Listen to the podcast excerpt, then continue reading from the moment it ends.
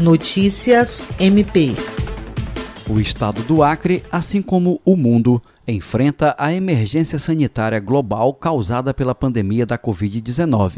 E esse momento, sem dúvida, afeta gravemente a plena observância dos direitos humanos, em especial dos grupos em situação de vulnerabilidade. Para fazer a defesa de pessoas vulneráveis, o Ministério Público do Estado do Acre, através da Promotoria de Justiça Criminal de Sena Madureira, em parceria com a Secretaria de Assistência Social, dos Direitos Humanos e de Políticas para as Mulheres e o Núcleo Permanente de Incentivo à Autocomposição na Paz, desenvolveu o projeto Gente Plural Medidas para Garantir os Direitos e Reconhecimento reconhecimento das vítimas vulneráveis de crimes. Dos sete estados da região norte, o Acre foi o que registrou o maior índice de crime de feminicídio entre os meses de março e abril deste ano, segundo o Fórum Brasileiro de Segurança Pública. O fato deixou o Ministério Público local em alerta, segundo explicou o promotor de justiça e coordenador do projeto Thales Ferreira, que destaca que o confinamento gerou uma situação de instabilidade e insegurança, o que gerou nas vítimas medo, angústia e ansiedade.